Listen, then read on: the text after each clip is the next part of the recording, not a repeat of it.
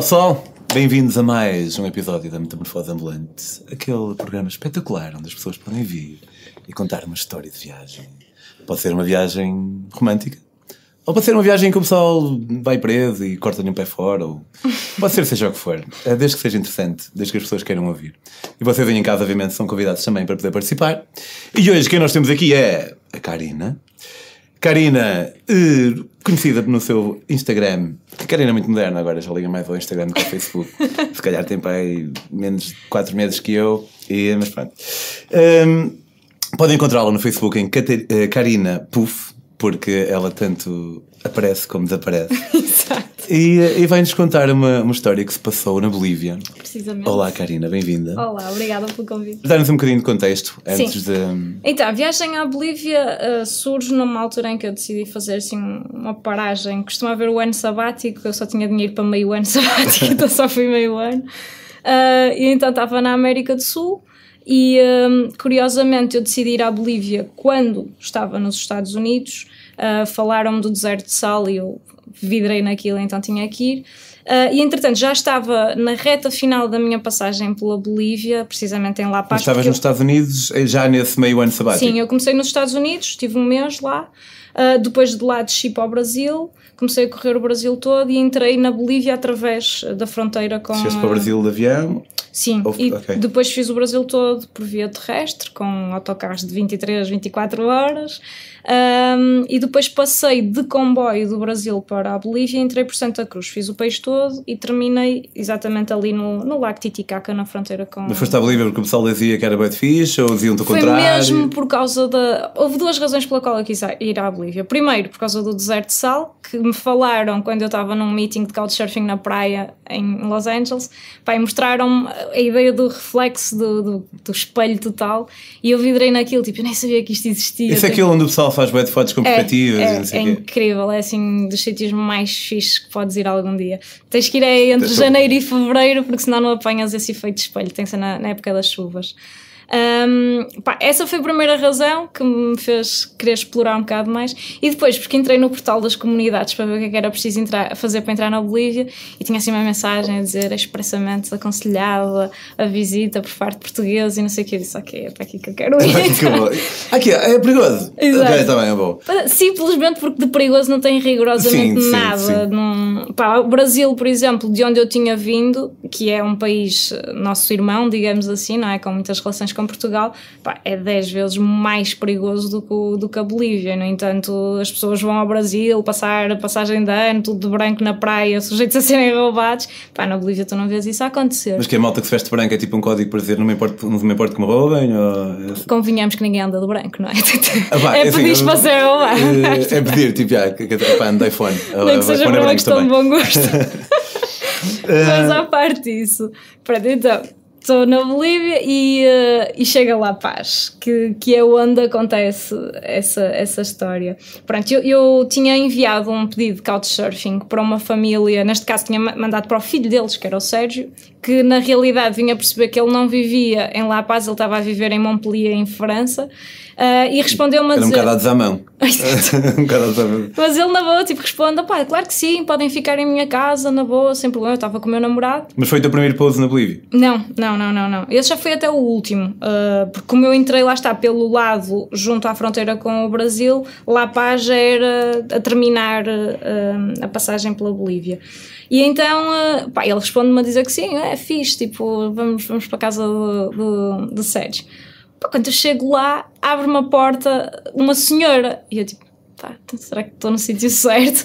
E ela abre, ah, ah, o meu filho, ele faz couchsurfing, mas ele está a viver em França, portanto quem está a receber os hóspedes somos nós. Ahm, por isso podem entrar e não sei o quê. Pá, e eu olhar para o Simão, para o meu namorado, do género, "Ah, ok. E ela, muito certinha, sabes? Tipo, convida-nos a entrar, mas Sim. depois põe-nos à mesa e começa estilo interrogatório. Então, que é que vocês fazem? Quem sois? Exato. E nós, pá, durante tipo 30 minutos a responder às perguntas todas, todas na boa, claro, a tentar uh, não entrar naquela cena de pá, mas porque tantas perguntas, mas na boa sempre. Afinal, quando ela estava a receber, já. Claro. Ah, e acredito que para ela fosse uma experiência completamente diferente e nova também, porque viemos a perceber que nós tínhamos sido os terceiros hóspedes que ela tinha recebido, ou seja, a experiência dela no Couchsurfing também não era assim tão grande. Um, entretanto, lá ficou aquele tempo à conversa e depois disse: Pronto, vocês podem então ficar, eu vou-vos mostrar o quarto, que era o quarto. Passaram o teste. Exato. Nós, yeah, boa, vamos ficar. Uh, pronto, entretanto, no meio disto, nós estávamos tipo a 3 ou 4 dias do Natal e então ela pergunta-nos: Epá, e uh, o que é que vocês vão fazer no Natal? Já têm planos? E nós, naquela de fazer o choradinho, a ver se surgiu o convite, e nós, epá se calhar vamos para ir para um hostel qualquer. Já, já viu, Sem coitados de nós. Fiquem Longe da nossa família. Está a perceber? Há cinco meses, longe da nossa família, mas tá, estamos fixos, a gente pá, fica lá no Qualquer- hostel com desconhecidos. e ela, ah, pronto, porque nós vamos ter aí umas, umas dinamarquesas, mas pá, arranja-se espaço para toda a gente e vocês passam aí connosco. Nós, a sério. Dinamarquesas também couchsurfers. Exatamente. Pronto, e acabou por ser muito giro porque ficamos todos, as três dinamarquesas, os dois portugueses e a família boliviana. E como é que é o Natal eh, boliviano? Opa, não é muito diferente do nosso, embora É no eles... dia 24 também que celebra. Sim, sim, sim. Ahm, a família onde nós ficamos, ela não é, não é cristã. Tem outra religião muito estranha que é coreana, o que é que é? Ahm, Coreano. coreana. Tipo, pá, Ah, vem, porque vem da Coreia. se, não, se, pá, eu sinceramente não percebi muito bem qual é a filosofia daquela religião em particular, porque no fundo eles têm cerimónias como as nossas, em termos católicos, não é? Mas depois eles não têm, eles não seguem a Bíblia, Pá, é diferente. Portanto, mas Jesus continua a significar alguma coisa para ele. Sim, sim, Simplesmente sim. não é ali o maior boss do, sim, da cena. sim. Ahm, pronto, e então eh, eles fazem na mesma pá, a celebração como nós fazemos, juntam a malta toda à mesa, não há bacalhau, mas há, há- acho que era, era pavo, é peru, exato. Ahm, pá, depois nós estivemos a inventar também na cozinha, então elas fizeram um doce dinamarquês, nós fizemos, acho que foi rabanada, já não me Existem doces dinamarqueses. Yeah, era uma coisa de género de hum, arroz doce, mas aquilo levava amêndoas e mais não sei o quê. E levava um, um- tipo uma compota de frutas que elas tinham feito para estava fixe. Um, e depois havia os, os pratos bolivianos e nós juntamos aquilo tudo, fizemos lá uma grande, uma grande festa. Entretanto, acabava o Natal e nós dois dias depois íamos à nossa vidinha para outro sítio que se chamava Sorata, que estava lá perto, era uma montanha. Só que quando chegamos à montanha, nós íamos com o objetivo de explorar a montanha e como já Fazer um estávamos trekking. ali janeiro, fevereiro, já é época das chuvas. Pá, choveu assim desalmadamente o tempo todo que nós lá tivemos e nós ao fim de três dias dissemos, pá, esquece, não, não há condições. Ahm, Mas que é, tipo, vocês chegam à montanha e estão tipo a olhar para a chuva. Porque não dá para fazeres quase nada, é muito perigoso, porque não, não é Ok. um trekking sinalizado, estás no meio da montanha, mas é Ok. uma montanha que não, não está preparada. Estão tipo à espera que passe, mas não passa. Tipo, Sim, pronto, e ficamos ali naquela, pá, não, não dá para fazer nada, por isso vamos abolir o plano. Ah, então, a nossa ideia era regressar a La Paz com o objetivo de apanhar um transporte para seguir para outro sítio. Faziam, moviam-se de autocarro. Sim, sempre. Só que La Paz, Sorata, como é, como é um sítio muito pequenino, tinhas sempre que regressar a La Paz para fazeres as conexões para, para outras cidades. Ahm, pronto, o que acontece é que nós chegamos a La Paz e começamos a perceber que há muita gente na rua, não estávamos a entender bem o que é que é que estava a acontecer até que nos inteiramos do que é que tinha acontecido. Basicamente houve aquilo que eles chamaram gasolinazo, que foi, portanto isto aconteceu já há uns anos atrás, embora tenho percebido que é algo recorrente este tipo de situações na Bolívia, em que eles duplicaram literalmente da noite para o dia duplicaram o valor dos combustíveis. Como tu sabes, os combustíveis ditam depois um bocadinho o preço de tudo o resto, não? é? os serviços Sim. encarecem todos, os produtos encarecem todos. Mas eles fizeram isso? Porque estavam a atravessar uma crise qualquer em particular? Sim, ou- sim, sim. Tinha a ver com, com, neste caso, políticas externas, com a má relação que, que a Bolívia também tem com, com os Estados Unidos. Pronto, havia ali uma Mas sabes sobre de... também algum, alguma sanção externa? Não sei se eles produzem petró- petróleo ou não na Bolívia. Não, não, não, não produzem. Mas, de qualquer das formas, portanto, aquilo gerou-se essa, essa situação e de repente tu tinhas tudo o que era campesinos a descerem das zonas rurais para o centro, porque apesar de, da Bolívia ter duas capitais, Sucre e La Paz, é em La Paz que estão todos os edifícios. Muito me contas, não sabia que tinha duas capitais. É, tens uma geográfica e uma, uma constitucional e depois, no fundo, a sede de governo mudou-se para, para La Paz, então tudo o que é edifícios. Mas qual é a outra? Só casa vai um daqueles programas? Sucre. Sucre, ok. Sim. Que essa assim, tipo, é uma cidade colonial muito bonita, interessante de se viver. Pá, La Paz não tem planeamento nenhum, é assim uma cidade enfiada. Aquilo tens a zona alta e a zona baixa, portanto é uma zona montanhosa e uh, não, não tem mesmo planeamento nenhum. Aquilo parece quase uma espécie de uma grande favela, embora não seja, mas eles ainda por cima agora têm uma série de caminhos de um, teleférico e tu consegues ver a cidade de cima. Pá, ela é caótica e quando estás cá em cima olhas para baixo e parece mesmo uma favela gigantesca. Mas sem os problemas habituais sim, sim, sim. de uma favela. Um, Tipo, o pessoal vinha para a rua e que havia tiros ou... Sim, opa, aquilo começou, os ânimos começaram a aquecer, portanto no dia em que nós chegamos ainda estava muito morno, pá, nos dias a seguir foi sempre a piorar, porque cada vez começava a descer mais gente das zonas rurais para o centro, então mais gente, mais problemas, aquilo chegou a uma altura em que nós estávamos exatamente a circular na, na avenida principal, Uh, e de repente começas a ouvir uh, tiros, estavam a ser disparadas balas de, de borracha, havia gás lacrimogéneo nas ruas, pá, malta. Houve alguém que aproveitou para fazer aquele, aquele saqueamento do costume. Quando há tipo motins, já sempre alguém. Pá, é uma altura para ir ali partir a janela de uma, de uma cena e comprar uma Provavelmente, eu não vi nada em especial, mas também estava mais preocupada em sair daquela zona de. Sim, estava lá tipo, problemática. Se eles vão saquear alguma coisa. Não, estava mais interessada em sair um bocadinho dali do que propriamente, pronto, de ver se isso acontecia, mas. mas pá, tudo que era edifícios governamentais estavam naquela rua, pá, estavas a ver toda a gente a tentar destruir os edifícios. Depois eu cheguei a assistir na televisão um deputado a dar uma entrevista para a televisão e a ser completamente apedrejado. Uma delas bateu-lhe na cabeça, o gajo tombou direito no chão. Sério? Tentava mesmo um clima difícil. Um, pronto, a parte fixe, se é que há uma parte fixe no meio disto, foi que no meio desta confusão toda, nós acabamos por passar a passagem de ano com eles, porque claro, não podíamos sair dali, então. Chegaram lá tipo, olha, agora a alternativa agora é, é, na mesma tipo pizza num hostel com os treinos. Exatamente. Mas podemos ir dar aí um então, cortir convosco à grande. Ficamos, não que tenha sido cortir à grande, porque às duas da manhã já estávamos tipo na cama a falar com outro casal que tínhamos conhecido noutra casa de couchsurfing. Ainda tinha, podia, podiam cortir aí, né? não, não é por estarem na cama, estão dois casais, pá, nunca se sabe. Tipo... Sim, em última instância estávamos os dois, estava para a cortina mesmo.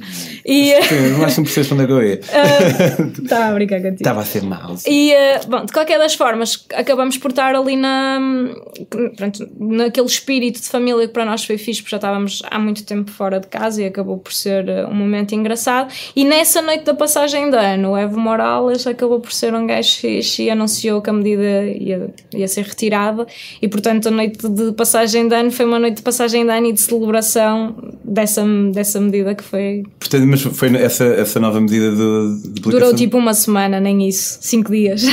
Ok. uh, mas foi o suficiente para tu teres uma rebelião a sério. E uh, a verdade foi que na altura nós depois até tivemos um bocadinho a pensar sobre isso e, e na verdade olhámos para aquilo quase como uma como uma ideia do que é que nós, talvez europeus, às vezes deveríamos ter outra atitude quando, quando são tomadas decisões por parte do, dos governos que nós não concordamos, nós somos muito passivos. O nosso tipo de, de manifestações é mais online e mandar umas postas de pescada nas redes sociais do que propriamente agir como um todo. Nós tivemos manifestações há um par de anos como não, não se via há algum tempo. Sim, pronto. Ou se calhar nunca se tinha visto, em termos, sim, em sim, termos sim. de números de pessoas. Estiveste ali, aquele momento. A verdade é que continuas a ter uma série de medidas que são tomadas e que não há qualquer reação, ou muito pouco. Sim, mas. É... Não estou a dizer que tenha. Não estou. Atenção, não estou a incentivar a violência de todo. O que eu estou a dizer é que eles se uniram como um povo e conseguiram reverter uma medida que tinha sido tomada e estava assumida. Uh, e fizeram porque todos se uniram em prol do mesmo. Sim, sim. E nós não fazemos. E, portanto, nesse aspecto, eu sinto que aquilo poderia ter sido um exemplo exemplo para nós seguirmos. A verdade é que a medida foi retirada e a partir daí a Bolívia voltou ao, ao, ao, seu estado pacífico. Por acaso eu estive lá em fevereiro novamente este ano e o Evo Morales, que na altura já não era propriamente um, uma figura que reunia um consenso, agora ainda pior, portanto a situação está ainda mais acentuada. Mas o que é que fez agora? Aplicou o preço do açúcar? Não, a questão é que o, Evo Morales representa, ele vem, uh, portanto, dos indi vem, é, é, faz parte do povo indígena, não é? Um, e está muito conotado à zona, neste caso, oeste da, da Bolívia, que é onde tu tens a maioria dessa comunidade campesina no lado ocidental, que está mais próximo do Brasil, que é onde tu tens o motor, o motor económico do país e onde tens as cidades que realmente produzem riqueza. Um, Posso-te dizer que, por exemplo, entre Sucre e Santa Cruz, que são as duas cidades onde tens mais dinheiro a circular, onde tens mais empresas, mais atividade económica, não tens uma estrada em condições que as una. É uma estrada em terra batida que ainda por cima desta vez estive lá em fevereiro, tive que ficar 3 horas parada porque a estrada estava literalmente cortada com obras a decorrer uh, e, e pá, não faz sentido, estás a ver? Tem, é como teres Porto e Lisboa e não teres uma estrada que as una. Porquê é que vais tantas vezes lá? Porque eu, eu tenho liderado grupos de viagem na, na Bolívia. Exato, eu sabia, era só para tudo isso. Mas já agora, Sim. se quiserem ir com a Karina. Uh, é na Landscape, não é? Exatamente, que é uma agência aqui parceira deste grande chapéu que é o Maluco Beleza. Exatamente. E com isso fechamos, olha, obrigado por Obrigado. teres. Uh, ah, mas já agora, estou só a dizer isto também, mas não sei qual é o endereço, mas põe landscape.pt. Uh, Podem PT, ir a... E depois há web de viagens lá e uma Se delas procurarem como Be Landscape também vão ao Instagram, também podem acompanhar as viagens de outros uh, líderes que estão em viagem, como o João Amorim, que também está. Mas caguem nos outros, vão a Exato. Não, estou a brincar, obviamente. Uh, olha, obrigado por teres vindo. Bem, em casa, um, ehm, se conhecerem histórias que curtissem uh, ver aqui contadas, seja por vocês próprios ou por outras pessoas que conhecem, enviem a mensagem com a história. Pedro on the Road, no Facebook ou no Instagram. Também, se quiserem conhecer as minhas próprias histórias, tenho aqui este livro maravilhoso, que é o Daquili, Portugal, África do Sul, Bicicleta. Podem comprá-lo em daquili.com. E para estes puffzinhos que a Karina nos vai oferecendo, podem acompanhá-la em Karina Puff no Instagram. Exatamente. Até para a semana. Obrigada.